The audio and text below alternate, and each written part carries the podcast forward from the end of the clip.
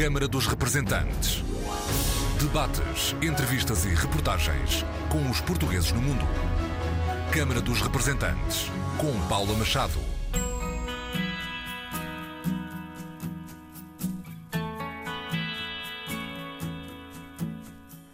Yuri Alves, cineasta, e Igor Alves, produtor. Ambos luso-americanos arrecadaram dois prémios Emmy na edição deste ano, 2022. Grind e Emerge 3 foram os filmes documentários vencedores. A estreia em grande ecrã está marcada para sábado no Cityplex em Newark. Passadeira Vermelha e Festa Grande para celebrar o Emmy e a noite memorável de 12 de setembro em Los Angeles. Yuri Alves, cineasta premiado, recorda o momento em que subiu ao palco para receber as estatuetas douradas. Uma mulher a segurar um átomo. Foi um, foi uma honra, não é? Foi uma coisa também bastante simbólica, eu acho para todo mundo que trabalhou no projeto. Eu acho que foi uma noite, uma memória bastante, bastante boa, não foi, Igor? Sim, foi um dia de festa para nós. Há muito esforço por trás destes projetos. Há muito esforço que eu vejo o Yuri a fazer pelo meio da noite, muitas vezes também. E esta noite foi uma noite de festa e, e é para ficar marcada na nossa memória. E estávamos lá com alguns elementos da nossa equipe também, amigos, e foi bonito para eles também, porque também são imigrantes, alguns deles portugueses também, e ficámos muito orgulhosos de conseguir também dar essa felicidade à nossa equipe pequena, mas, mas valente. Orgulhoso até mais não poder esteve o pai deste lado do Atlântico, aqui em Portugal, Vitor Alves. Eu acho que o percurso que eu fiz com eles sempre os motivei para nunca desistirem de nada além dos seus sonhos. Isso eles têm cumprido em absoluto. Portanto, este Emmy é mais um passo que eles conseguiram concretizar e que eu penso e julgo que não vão ficar por aqui. Yuri Alves e Igor Alves e o pai de ambos, Vitor Alves, são hoje os nossos convidados. Yuri Alves e Igor Alves, ambos luso-americanos, mas foi no Brasil que viram os primeiros raios de sol. O Vitor Alves nasceu em Lisboa, viveu no Brasil e Estados Unidos.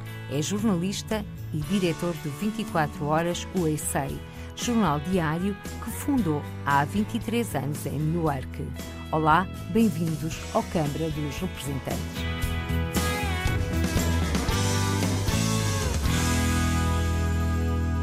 Olá, Yuri Alves, de Portugal para Newark. Parabéns pelos dois Emmy para o Grain e Emerge 3. Felicitações extensíveis a Igor Alves, que está aqui em estúdio.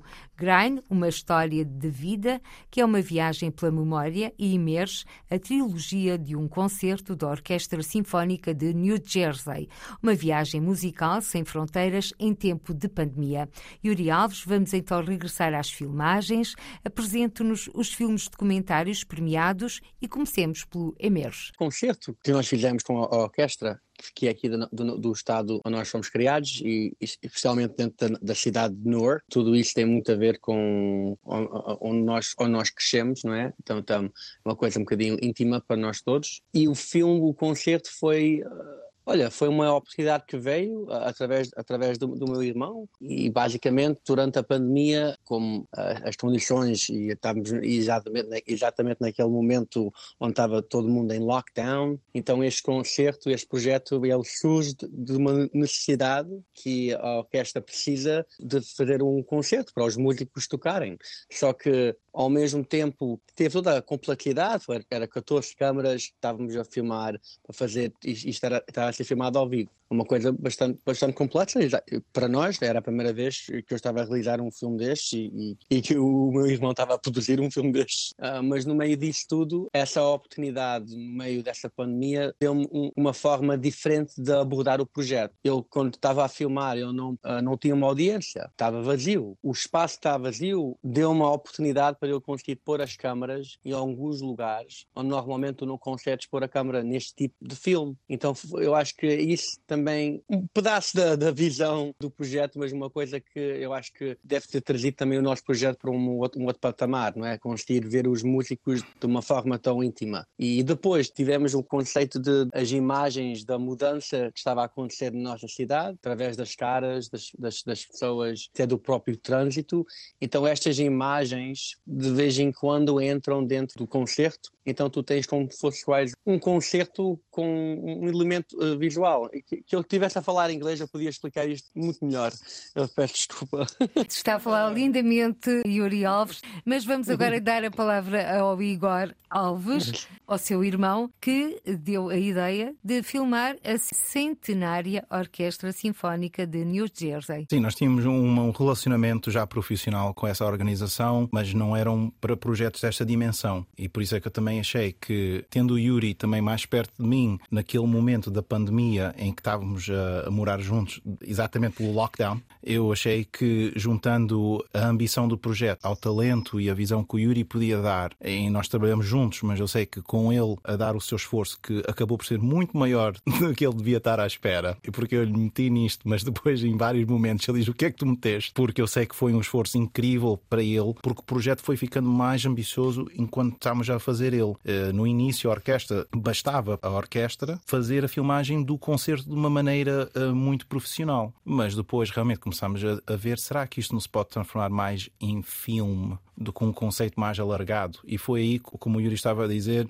foi-se desenhando como integrar imagens fora do palco. Assim, o concerto não está só a acontecer dentro daquelas paredes e aquele teatro vazio do NJPAC, que é o New Jersey Performing Arts Center, que é o maior teatro em New Jersey, que é a casa dessa orquestra. Desenvolvemos um conceito não só para um filme, mas sim como é uma trilogia de concertos. O Emerge tem parte 1, 2 e 3. E ainda há um outro filme que se chama Transcend, que também faz um, dois concertos, ou seja, no total filmamos cinco concertos entre 40 minutos a uma hora cada, com, e aqui é que vem o trabalho também tremendo do Yuri, com um timeline Quer dizer, o tempo era bem curto para conseguir terminar esses projetos. E então a ambição tornou-se num desafio ainda maior. E às vezes a produção até parava porque havia um susto, talvez alguém tinha Covid. E então isso tudo e os computadores para aguentar tantas câmaras, como o Yuri falou, também não era fácil. Tivemos sempre estar a comprar computadores mais caros. Até que aquilo terminou que estávamos a alugar os computadores. Porque já falar em computadores de dezenas de milhares de dólares. Um computador. Para conseguir exportar a qualidade das imagens e a quantidade de câmaras que foram filmadas originalmente em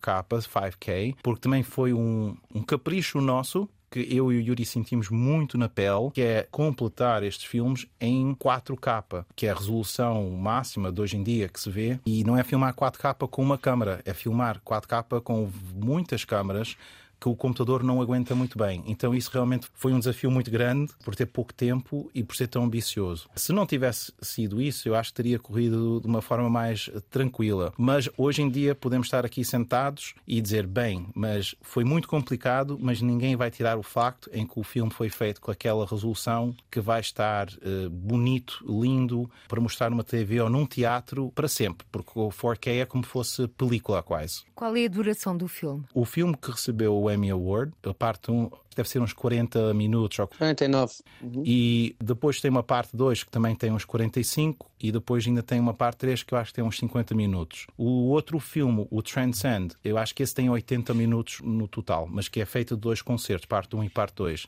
Mas na nossa maneira de ver, eles todos juntos é que é o, o pacote dos filmes. Então é muito mais trabalho do que ter feito apenas um. Foi este filme, o Emmy, que todos eles até foram nomeados, porque a pessoa só pode colocar para nomeação uma categoria por filme. Então pusemos os quatro em quatro categorias diferentes. Dissemos, ah, vamos lá ver, será que eles vão? E não é que os quatro filmes todos receberam uma nomeação que é o máximo que podíamos ter recebido. Como é que foi receber a notícia, Yuri Alves, da nomeação? E, já, e ainda só estamos a falar da nomeação. Como é que eu reagi? Já não O Yuri tem estado tão cansado. É bom frisar de que trabalhar o Yuri nisto. está há 24 horas sem dormir, porque está exatamente a editar um projeto. Exatamente. Mas, Yuri, mas deve ter sido uma emoção, não? Quatro candidaturas, quatro nomeações. A maior coisa que o prémio possa dar é, é dar um bocadinho de confiança às pessoas nos projetos que vamos trabalhar para eles conseguirem ter mais confiança, porque é isso que um realizador sempre quer e precisa para fazer o seu melhor trabalho. Neste projeto conseguimos ter isso, então teve um resultado fantástico e eu fico muito feliz. Ob obviamente que com mais tempo as coisas podiam ter ficado ainda melhores e o prémio, é, eu me lembro que ter ficado empolgado, sim, mas, mas sabes, o, o que eu digo é assim, o filme, mesmo sem o prémio, o filme é, é o mesmo, o filme é, é, igual. Mas o Yuri Alves mudou, ficou com mais visibilidade? Não sei, pode ser que sim, não sei. Você não sentiu dia... os efeitos do Emmy? Sim. Mas estamos a sentir agora, talvez, esta entrevista. Felizmente ou infelizmente, a cronologia do mundo do cinema, ela não é feita em dias, é feita em anos. Então talvez o Yuri possa sentir, mas não é uma coisa de uma semana ou duas. É muito recente ainda. O, caminho que ele está a tentar fazer, que é um de ambição ainda maior, demora muito tempo a angriar as pessoas e os recursos necessários. Eu acho que o Yuri só sentiu mais, e eu, foi realmente naquela noite em que vencemos, porque não estávamos muito a entender o impacto que isso podia ter só na parte das nomeações. Por isso eu estava um bocadinho hesitando quando perguntou-lhe como é que ele sentiu, porque nós quase que não sentimos tanto assim. Foi só depois das reações das pessoas, depois daquele fim de semana, é que começámos a entender: espera aí, isto aqui, afinal, todo mundo acha que isto é um big deal. Nós também devíamos achar um big deal. Obviamente a parte simbólica, mas já há tantas pessoas aqui desta área que já me conhecem há tantos anos, eles sabem que eu faço cinema, que eu, eu estou em LA, eu estou aqui, às vezes eu estou em Portugal. Então tem sido uma vida inteira onde as pessoas aqui que conhecem os meus trabalhos e conhecem-me desde, desde que eu era jovem. E então eles também ficam muito felizes. Então também essa parte é, é, é gratificante, Porque é? aquilo é um prémio que ele é um, um filho daquela comunidade também. Exato. Então também esta comunidade toda se orgulha, e não é só a comunidade portuguesa, mas por ali tem uma comunidade de artistas e músicos em que o Yuri se integra e, e eu também. Então é bom sentir esse carinho que eles têm e carinho pelo Yuri. E nós fazemos um tipo de ponte entre as organizações mais uh, clássicas, como a orquestra e outras empresas que a nossa empresa, no lado comercial, temos como clientes uma das maiores empresas daquela área. E permita-me que Mas, o interrompa, sim. Igor Alves, para dizer que vocês são fundadores, proprietários da Dream Play Media, mas neste caso o Yuri Alves também trabalha com outros produtores e com outros projetos, não está só vinculado a esta empresa que fundaram. Mas é interessante serem os dois irmãos a fundar esta Dream Play Media. Sim, fundámos e nesse sentido também, depois vamos falar com certeza, seguimos um pouco uma herança, um, do meu pai e da minha mãe, que também tinham estado ligados à comunicação social. O Yuri, desde muito, muito pequenino, foi um amante apaixonado do cinema, de ter a câmera na mão, depois começava a colaborar com ele como fazia de mauzão, ou às vezes escrevia com ele umas coisas, mas realmente ao longo dos anos ele foi sempre desenvolvendo esse talento e, e ganhando a confiança das pessoas, não é? À medida possível. O Igor Alves é o produtor Sim, de, e não só. Pois, neste projeto, porque isso é um título dado projeto do, dos filmes, não é? Então o, o, Emerge, eh, que ganhou o Emmy, sou o produtor desse filme. O Yuri também é, e, e ele é realizador e ele é editor, ele, ele, faz muita coisa também. E eu também tenho que ter muitos chapéus, como nós falamos lá na América tem essa expressão que a pessoa usa muitos chapéus. Mas o que eu estava a dizer era que nós, desde pequenino, não só tínhamos o Yuri a pegar na câmara tão cedo, mas também víamos o nosso pai, televisão em Newark, ele dava o noticiário. Vitor Alves foi durante algum tempo, para não dizer muito, pivô da RTP USA. Exato. Exato. E também. E correspondente da RTP Internacional. Sim, era RTP, era depois a rádio, estava envolvido com os jornais, ele escrevia. Então, de uma forma ou outra, tínhamos um, um pai que se interessava e estava bem integrado no mundo da comunicação social na nossa comunidade, que naquela altura eu acho, o Yuri pode responder por ele, mas nós não sentíamos essa herança de uma forma tão direta. Eu acho que nós estamos a fazer o nosso próprio caminho. Até hoje, em muitos sentidos, é isso. Mas aquilo vai entrando entre nós, eu acho. Agora, com mais idade, nós conseguimos eh, reconhecer isso e também depois o jornal em 24 horas, que é o outro projeto, talvez o maior projeto depois o meu pai chegou a fazer na sua carreira nos Estados Unidos. 24 horas, jornal de que Vitor Alves foi fundador nos Estados Unidos e já lá vão 23 anos. Nos 24 dos 24, não é? e nós vimos isso e, e, a nossa mãe também sendo uma parceira, uma pessoa tão chave uh, nisto tudo, porque. Hum, a nossa mãe, ela uh, não só acompanhou o meu pai nessas aventuras e ajudou, mas também para nós deu-nos o espaço de. E o Yuri, não é? Porque ele sabe, sendo o artista, o mais artista. O criativo. O, yeah, eh, que ele, para ele conseguir brincar, entre aspas, neste mundo do cinema e também para eu, também da minha forma, conseguir brincar, entre aspas, no mundo do empreendedorismo e de tentar crescer um negócio. E que isso não é por todos os pais que fazem. Não, nós aprendemos muito bem lá que não é bem assim. Ou seja, o Vitor Alves eh, deu-vos espaço para crescerem e asas para voarem. Vitor Alves nasceu em Lisboa, mas em 1977 resolveu dizer adeus a Portugal e rumo ao Brasil. Vamos lá conhecer esta história. Enfim, isso talvez tenha a ver um pouco com a própria Revolução Portuguesa, não? É? em que eu estava na altura em Moçambique, regressei a Portugal e nesse regresso a Portugal deparei-me com um Portugal livre pelo menos era assim que eu estava a entender, mas passaram-se alguns meses e talvez cerca de um ano eu percebi que não era bem aquela liberdade que eu tinha almejado, eu e tantos portugueses, que tinha ficado assim um pouco confuso. E então achei fazer um interregno na minha vida nesse momento e para outros lados. E escolhi o Brasil. Estive no Brasil há 10 anos, primeira vez que eu tive algum contacto com as comunidades portuguesas. E foi para o Rio de Janeiro. Ao Rio de Janeiro. Para a cidade maravilhosa. A cidade maravilhosa. E era mesmo tão maravilhosa como era, era, era. Vitor Alves a imaginava. Era, eu acho que era melhor do que tinha imaginado. Tinha visto o Rio de Janeiro em, em cinema, portanto em postais, não, mas é realmente é fantástico. Mas tens outras coisas todas negativas que só me apercebi depois de lá estar, não é? Mas em termos de beleza, é realmente uma cidade maravilhosa. 10 anos a viver no Brasil e depois decide de novo procurar um outro rumo de vida, mas noutro país, neste caso nos Estados Unidos da América. Sim, também há uma justificação para isso. Entretanto, o Brasil entra numa ciranda financeira muitíssimo complicada, com uma inflação que, quando nós agora estamos aqui a queixar em Portugal, estamos com uma inflação de 8 ponto qualquer coisa. Imagino que é uma inflação de 800% ao ano. Acho que até ultrapassou os 800%. Em que os preços eram marcados diariamente nos supermercados. Estávamos à espera que a máquina não chegasse lá para remarcar o preço, para pegarmos o galão de leite. Era uma coisa muito interessante. Isso ficou insuportável e então nasceu a ideia realmente do, dos Estados Unidos. Como é que foi feita essa escolha? Quando se migra para um país, procura sempre estar inserirmos numa área geográfica onde possamos nos sentir um pouco mais abraçados. E então que foi escolhido o Estado do Gerson, onde há umas comunidades portuguesas bastante, bastante grandes, nomeadamente em Newark, não é? e foi por aí que eu comecei. Pronto, não sabia bem o que é que ia começar a fazer, não é? Porque era tudo muito confuso. Os miúdos já tinham nascido? Já tinham nascido, um tinha 3 anos, outro tinha 5 anos.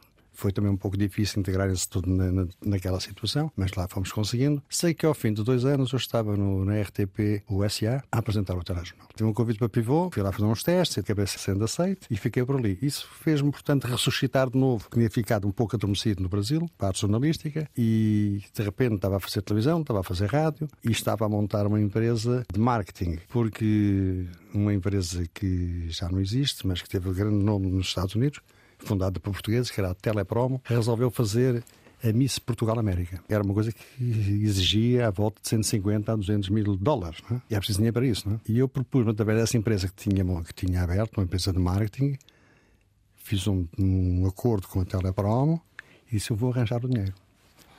E isso, pronto, isso era outra história, não? É? mas a verdade é que nós conseguimos realmente realizar a Miss Portugal América em Atlantic City, no, no ex-casino do Donald Trump, que se chamava Trump Taj Mahal, e foi um, foi um sucesso. Teve a cobertura da da rádio de televisão internacional, da rádio portuguesa internacional, passou em todos os países onde se fala português. Deu-me algum protagonismo nessa parte comercial. Essa empresa que se chama Status Marketing foi para dia fora e aparece um convite de Portugal, de um jornalista bem conceituado, José Rocha Vieira, que na altura era o diretor da Prodiário, tinha em Portugal o Tal e Qual e o jornal 24 Horas, e numa viagem que ele faz aos Estados Unidos diz-me, não te interessa montar aqui um jornal diário? E disse, não, nem pensar, um jornal diário numa comunidade, isso não existe, porque ninguém o tinha feito. Há jornais de língua portuguesa, semanários, bissemanários, quinzenais, mensais, mas diário não existia nenhum. Não estava a ver como é que era possível fazer um, jornal todos os dias para uma comunidade, não é? Mas eh, vamos pensar nisso. Então pensámos isso em novembro de 98 e em fevereiro de 99 99, o primeiro número dos 94 Horas América estava a sair.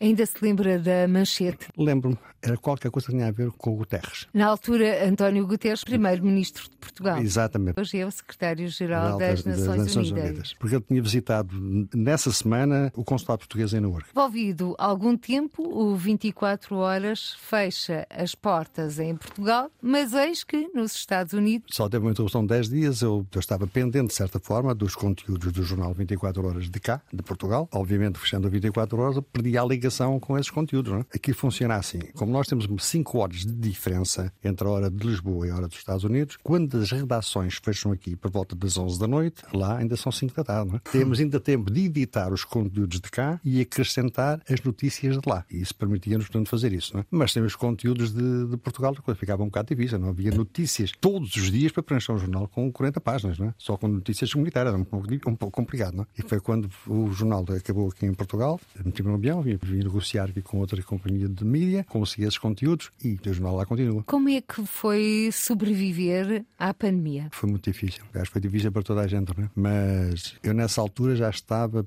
mais cá em Portugal do que lá. Fazemos o jornal como ele é feito hoje, sem redação. Tecnologias permitem-nos isso. Hoje eu tenho jornalistas espalhados, não no lugar próprio, trabalham das suas casas, mandam as suas notícias para um servidor, um editor, edita as notícias, manda-mas para a gráfica, que hoje manda-se com um clique, aquilo vai ao pleito da gráfica e o jornal é impresso. Obviamente, isto é interessante eu dizer, o jornal hoje vai nos 7.200 e qualquer coisa jornais. Diários. É, isto já é recorde mundial já há dois anos. Nenhum jornal de língua portuguesa publicou tantas cópias fora dos, dos países de língua, de língua, portuguesa, como jornal comunitário é o jornal que mais edições fez. E convém lembrar que há jornais comunitários com 90 e tal anos. Na sequência deste arquivo de 23 a caminho dos 24, do 24 horas, aliás, vão quase casar é o número para o ano. Convém agora dizer uma situação do jornal atualmente que é, o jornal já não é um projeto comercial. Eu pensei e disse: bem, enquanto o jornal se pagar a si próprio, ele existe. Isto é uma situação que já há dois anos para cá é o que está a acontecer. Já não é mais um projeto comercial. E porquê? A comunidade portuguesa envelheceu, uns já se foram embora de vez, outros regressam a Portugal. As novas gerações, já, infelizmente, já têm alguma dificuldade em apreciarem as coisas da língua portuguesa, ficam um pouco mais virados para os americanos. Cada vez temos menos leitores. Obviamente, com menos leitores, quer dizer menos publicidade, menos receita. Isso começou a pôr em perigo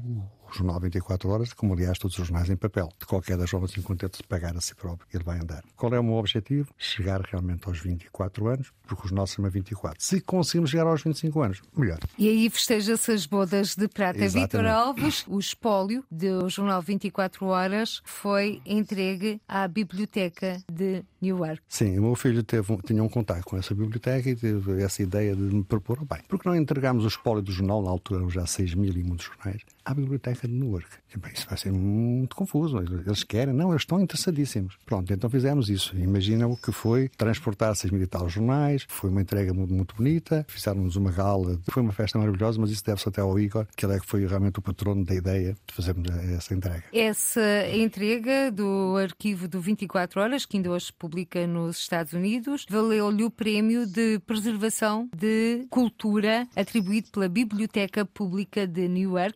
Juntamente com esta doação, vem também a maior agariação de livros portugueses nos Estados Unidos. Já tem sido um pouco antes, nós fizemos uma campanha que se denominava Em Português Nos Entendemos. Fizemos uma campanha de angariação de livros portugueses para distribuição nas escolas no estado de New Jersey. O nome era Educação 24, pois entre parênteses, Em Português Nos Entendemos. Igor Alves foi, é, entre aspas, quem incentivou o pai a doar o arquivo. Sim, eu achava que era uma coisa que era boa, útil, agradável para vários, vários lados. É, é, muito interessante. O jornal está a ser digitalizado. Isto dá a possibilidade, dentro de 10, 15, 20 anos, podemos ter na biblioteca um, um jornal em língua portuguesa. Não havia lá isso. É muito interessante. Igor Yuri Alves. O vosso pai, Vitor Alves, já foi distinguido com o prémio Personalidade do Ano nos Estados Unidos. Também lhe foi atribuído este prémio de preservação da cultura pela Biblioteca Pública de Newark. Como é que se gera este sentimento? Yuri Alves. Muito, muito orgulho.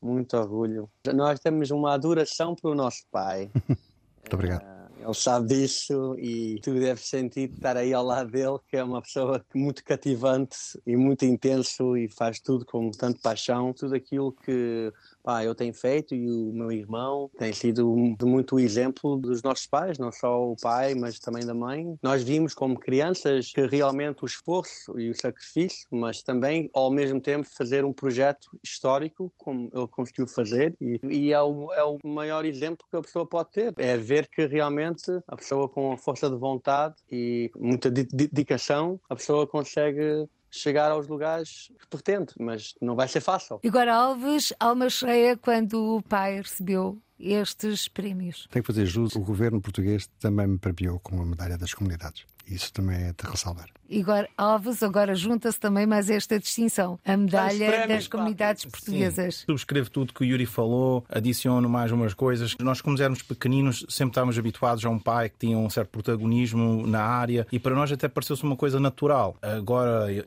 não trabalha da mesma forma, mas nós naquela eh, altura era uma coisa natural as pessoas se encurtarem com ele na rua, parar. Ele... Há outros prémios por aí. Também do Sport Clube Português recebeu também muito bonito. Foi Homem do Ano também, uma coisa assim. Uhum estava envolvido com o Dia de Portugal também muito tempo e nós estávamos habituados a ver o nosso pai naquela grande festa que se fazia na Ferry Street, em que ele era o. No 10 de junho. O MC, como é que se diz? Um, o apresentador. Aquilo era um meio milhão de pessoas a quais e era o nosso pai que sim, estava ali sim, assentado mas... à, à, frente, a ser a voz principal, vamos dizer assim. Sim, sim, mas também tínhamos outras folhas. Tipo, pai também foi apresentador do, do que fazia os espetáculos. Sim. Pereira e, e a Dulce Pontes e montes. Dulce Pontes, de... Pereira, Madre Deus, hein? várias. Muitas coisas. Caso Carmo. E, mas o, o, outro ponto que eu ia fazer, que é uma coisa mais assim, do lado emocional, como imigrantes, nós, eh, os quatro, pegando nas palavras do Yuri. Com a mãe incluída. Com, com a mãe. É um caminho de, de sacrifício, de conquista, mas também o que acontece neste percurso é que dá uma força de união também enorme. E eu sei que outros imigrantes, com certeza, nós aprendemos que é preciso ficar muito unido e é preciso ficar focado, que é importante realmente nos pontos mais altos e mais baixos. E muito nesse sentido, a nossa mãe é, é excelente. Como é que se chama a mãe? É Sónia. É Sónia Paula, nós partimos o orgulho tanto pelo nosso pai pela nossa mãe. Nós os dois é assim. Eles já embaraçavam quando éramos pequenos, ah, os nossos meninos, não sei o quê, e nós agora, cada vez mais velhos, somos nós que nos babamos do pai e da mãe que temos e ficamos muito felizes por isso, porque agora, como pai, sei quanto isso conta e também agora, um bocadinho mais velho, sei quanto isso não é uma coisa que todos conseguem ter. E vocês têm reparado ao longo desta conversa o Yuri Alves, o filho caçula, o mais novo, está super divertido do outro lado do mundo a rir-se. Nós até temos um nickname para o pai, eu e o Yuri, em que nós escrevemos Legend. Legend é uma, é uma lenda, ele é um ícone para nós. Mas que orgulho, Vitor Alves, ter é, dois filhos aqui a transmitir e a partilhar. É, é verdade, estas eles, eles, eles, têm, eles, têm, eles têm falado várias vezes também e devem fazê-lo, porque a minha mulher, a Sónia Paula, ela não gosta muito de protagonismo, fica sempre um pouco na sombra, mas efetivamente, em alguns apontamentos que aconteceram na minha vida, podem demonstrar algum sucesso, isso nunca teria acontecido sem realmente a minha mulher atrás. Melhor, ao lado. Yuri Alves, bem disposto. Há pouco falamos que os vossos pais eh, vos deram asas para voarem, vos deram espaço para crescer. O Yuri Alves, que é o criativo da família, Segundo as palavras do Igor Alves, o irmão mais velho, diferença pouca, dois anos, alguma vez sonhou com Hollywood? Não, não é que eu pensava tanto em Hollywood. Eu, eu, eu, comecei a fazer os meus filmes quando eu tinha 13, 13, 14 anos, com os meus amigos, então eu, eu, ficava fazendo os meus filmes e para mim Hollywood era aquilo, era aquele momento, mas quando eu fui ficando mais, mais velho, obviamente, e ok, a pessoa tem aquela relação com Hollywood, sendo a meca de, do cinema, e sempre quis ser parte dessa comunidade, de fazer filmes com essa dimensão, mas eu sempre tive um pé dentro do documentários e também dentro da ficção narrativa. Então eu acho que estes dois mundos fazem muito parte da minha jornada. Então eu acho que há, os projetos em Hollywood que me atraem muito, mas também ao mesmo tempo eu gosto de, dos projetos que às vezes Hollywood provavelmente não abordava tanto, filmes mais independentes. Então eu gosto destes, dois mundos. E é por esses dois mundos uhum. que passa o seu futuro? Acho que organicamente tem sido mais ou menos isso como é que eu posso fazer o casamento destes dois extremos. Obviamente Hollywood está no teu foco principal. Sim, o Yuri está tentando, eu acho, distinguir entre Hollywood e fazer cinema. E os dois não é exatamente a mesma coisa. Não é porque um está-se a falar de um lugar e uma comunidade e, e aquele mise-en-scène todo, e outro é fazer cinema, que se é para fazer bom cinema, não é possível é. fazer em Hollywood. Ok, alguns mas é possível fazer bom cinema em qualquer lugar, desde que a pessoa tenha recursos, talento, pessoas, equipamentos e investidores, não é? Recursos, yeah, isso foi o código. Recursos, recursos, investidores. E vocês têm conseguido esses investidores? Não ao nível que era preciso, não. Até este casamento que o Yuri estava a falar, dele, ter, dele fazer documentários e também ficção, acontece de forma orgânica na vida dele também mais, porque os projetos da ambição que ele quer fazer e que pode fazer e que deve fazer de ficção são projetos que demoram demoram tempo a reunir esses recursos. Ou acontece muita coisa, basta uma coisa travar uma situação e tem que voltar atrás no percurso e, e construir de novo. E ele tem, neste momento, fruto de anos de trabalho e desenvolvimento, vários projetos que estão, bem dizer, prontos ou quase prontos para realmente, junto a investidores, conseguirem ser concretizados, mas estamos a falar em cada projeto ser um projeto de milhões de dólares, em que um documentário é uma coisa feita com dezenas de milhares ou centenas de milhares de dólares. Então é outro mundo, é mais rápido. Ele vai agora se rir porque ele está a trabalhar agora mesmo num documentário que não é nada rápido, mas é mais rápido, em teoria, conseguir concluir uma coisa de não ficção do que um projeto de ficção pelos mesmos recursos que a pessoa tenha, porque é preciso menos organização de pessoas e, e recursos. Embora que ele está agora mesmo, eu sei que ele não dormiu porque ele tem estado a editar um documentário que é de muito longo prazo, por isso é que eu estou a rir, porque até nisso não é necessariamente o rápido às vezes. Mas é isso um pouco a explicação, porque ele usa um pouco a sensibilidade de realizador de ficção e de cinema em cima dos projetos de documentário, que eu acho que, como produtor e parceiro do meu irmão, eu acho isso uma habilidade especial que ele tem de juntar essas linguagens de um mundo de cinema junto a um projeto de natureza mais de documentário. E eu acho que talvez até este, este prémio do Emmy é um reconhecimento dessa visão, dessa capacidade de tornar em cinema, bem dizer, um projeto que parecia que não, não ia o ser. E espero que outros acreditem muito mais nisso também. Projetos que passam por Yuri a trabalhar com outros produtores, com outras empresas e também aos que são trabalhados através da Dream Play Media. Projetos para esta empresa que vocês criaram Sim, em conjunto. Criámos e é uma empresa que tem dado um apoio a esses sonhos de patamares mais elevados ainda. Como disse anterior, que o Yuri realmente tem relacionamentos e tem experiência de ter trabalhado em projetos, inclusive de televisão eh, nacional, internacional. E a nossa empresa tem desenvolvido um, um lado comercial que trabalha com empresas muito maiores que nós, marcas eh, conhecidas lá da área internacional e que o Yuri às vezes trabalha também nesses projetos. Temos ganho vários prémios mais de uma dezena de prémios também no lado comercial. Em diferentes áreas. Principalmente é uma produtora de vídeo, mas tem ganho prémios em, em website, design. Mas uh, realmente o nosso, o nosso coração é um coração à base de vídeo, mas que no contexto de comercial a pessoa não pode muitas vezes só ficar presa a fazer uma coisa. Então nós temos tido algum sucesso, conquistado ali um mercado que não era um mercado tão saturado, tão principal de, de New Jersey e agora começamos cada vez mais a fazer projetos uh, em que viajamos para outras partes dos Estados Unidos. Agora vamos para fazer uma coisa em Miami, trabalhamos muito em Nova York, às vezes em Los Angeles. O Yuri às vezes junta-se a isso. Nos projetos que eu acho e ele acha que realmente é interessante e que as capacidades dele pode adicionar e de vez em quando também fazemos umas atrevidas em termos de projetos de curta-metragem ou agora com estes filmes foi realmente os projetos mais ambiciosos da empresa que já são maiores. Mas entretanto isso não é um substituto para aquela ambição de realmente fazer os filmes que é preciso milhões de dólares e muitos outros recursos. E agora uh, peço a ambos que me apresentem o Grind. O projeto surgiu de uma oportunidade para nós fazermos uma peça em três pessoas diferentes, todas baseadas em Newark. Uma foi uma fadista, foi a Natalie Peach, outro foi um skateboarder chamado Tommy Cuba e o outro foi o Robert Wilmot. Três histórias de vida. Três histórias de vida, todas contadas em 8 a 10 minutos, feitas com um estilo mais ou menos como fosse uma, uma passagem da vida do indivíduo.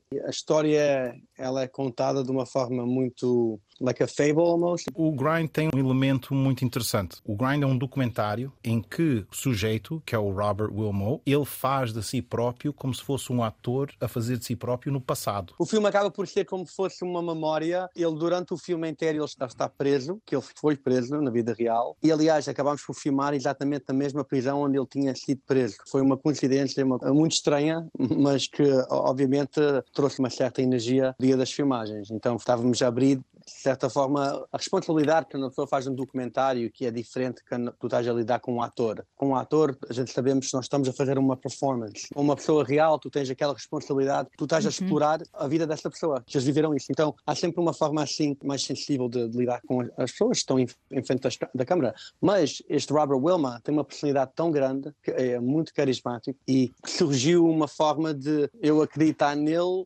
e ele acreditar em mim que ele pudesse realmente quase ir para o passado. Então o filme é contado como se fosse uma memória e durante esta memória vamos vendo vários momentos da vida dele até chegar ao momento onde ele consegue ter um... É, ele teve uma realização e um realização. sucesso, um sucesso profissional, mas na verdade o que interessa Sim, ainda mais é o... Yeah, yeah e espiritualmente ele conseguiu ultrapassar para outro, para outro lugar é. onde ele estava. Ele, é, ele, é, ele era imigrante, refugiado. O sonho americano dele é seduzido, de certa forma, pela vida de crime e isso faz que ele acabe para a prisão. Durante esse momento da prisão, ele começa a desenvolver esta paixão de fitness e quando ele sai da prisão, ele começa muito devagarinho. Mas essa é uma das três histórias de vida. Sim, mas foi, isso, essa isso. é o que foi premiada o Yuri é, na edição. É Estamos a falar de pessoas carismáticas, de pessoas com uma vida intensa, com aventuras, desventuras, porque também faz parte da vida. Já pensaram em fazer uma história de vida do vosso pai, da vossa família e da vossa mãe, claro?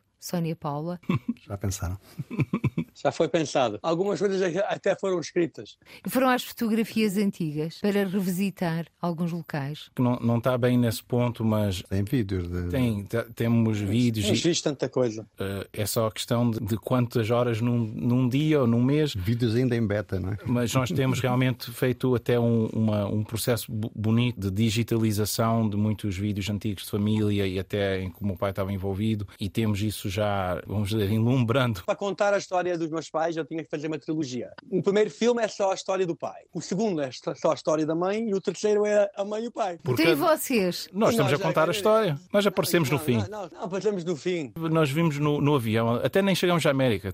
Não, depois disso era o ciclo é, já. Não, acaba, acaba com a minha mãe a segurar eu a, a, a chorar e com neve por trás de mim. E, e, e, ok? Welcome to America. Essa imagem, Yuri Alves, deu o toque aqui ao falar em neve. Eu não sei se vai nevar para os vossos lados aí nos Estados Unidos no próximo dia 3 de dezembro, mas a verdade é que tudo indica que vamos ter estreias no Museu de Arte de Newark, do Emerge 3 e do Grind. Sim, é verdade, vai acontecer dia 3. Bem ou mal, vai acontecer. Vamos conhecer por antevisão o que é que se vai passar no dia 3, sábado. Sim, sim, todo mundo está convidado porque vai ser uma mostra em que vai ser até livre ao público, é, é, o espaço é reservado no, no museu. Estamos a fazer, tentar fazer um programa giro em que tem não só a estreia do Emerge, o Emerge, que foi o que foi premiado com esse Emmy, e também o Grind, em que o Yuri foi uh, premiado com um prémio de, de edição do, do, no Grind e ainda pelo Emerge uh, Part 3, em que enviámos também parte dessa aplicação que fizemos. E depois também vamos ter uma cerimónia pequena a, a celebrar aí os Emmys e vai ser uma festa, esperamos. Vai ser muito giro ver o pessoal que trabalhou nesses projetos, verem o filme numa tela grande. É sempre um prazer muito especial para nós. E sendo pessoas que estão uh, fazendo filmes e projetos, ver no telefone não dá o mesmo gozo do que ver num ecrã grande e numa sala de espetáculo. Não, não há comparação. E aí, pessoal da nossa equipe também. E tentamos fazer então esse evento, não só para o público, mas também como um agradecimento a todo o pessoal que nos ajuda. E quero, para terminar, dizer um muito obrigado, porque isto é um percurso de grupo, de equipa e de família. E então, 3 de dezembro é mais um ponto alto, esperamos nós, na nossa jornada. Por aqui estamos a caminhar a passo largo largos para o final desta edição do Câmara dos Representantes. São nossos convidados Yuri Alves, Igor Alves e Vitor Alves, o pai destes dois jovens luso-americanos. Na reta final desta edição do Câmara dos Representantes, que mensagens palavras ou imagem deixam para quem nos está a escutar. E vamos começar pelo mais jovem, Yuri Alves. Ok, a mensagem é que todo mundo consiga encontrar o lugar e a, a paixão da vida deles e ter pessoas à sua volta que apoiam os sonhos que eles têm, porque isso é muito importante. Encouragement é? É isso. Igor Alves? Pego nisso e não só concordo, mas também quero marcar que os relacionamentos que a pessoa faz e o, e o trabalho, ele pode ir dar a algo, mas ele por si, se a pessoa está fazendo no caminho certo, está a fazer com qualidade, está a fazer com seriedade e ética, já é um sucesso. Então, para qualquer pessoa que acha que não não teve sucesso ou não sei o quê, porque não chegou a X ou Y. Se já está a fazer dessa forma e ter essa postura e ter pessoas que o amam na vida, eu acho que já é uma vida bem conseguida e o resto, muito, muitas das outras circunstâncias têm a ver com sorte e estar no lugar certo, no momento certo mas esta vida é uma lotaria e está a ser todo o dia é uma nova chance de ganhar ela, mas que só estar vivo com amor e com pessoas para fazer projetos e seguir sonhos juntos já, já é o sucesso, já é a felicidade. Vitor Alves, pai do Igor e do Yuri, cabe-lhe assim, com voz de pivô, fechar esta edição. É assim, falou-se aqui durante esta conversa em prémios, em sucessos, em conseguir coisas bonitas, em galas, mas o meu maior sucesso acho eu, é ter estes dois filhos que contaram as suas coisas e a quem eu, numa palavra final, devo-lhes dizer, aliás, digo-lhes muitas vezes isso. O céu não é o limite. E pode esperar. E pode esperar. Vitor Alves, Igor Alves e Yuri Alves, hoje os convidados desta edição do Câmara dos Representantes. Por hoje ficamos por aqui. Até ao próximo encontro. Sejam felizes. Câmara dos Representantes. Debates, entrevistas e reportagens com os portugueses no mundo. Câmara dos Representantes, com Paula Machado.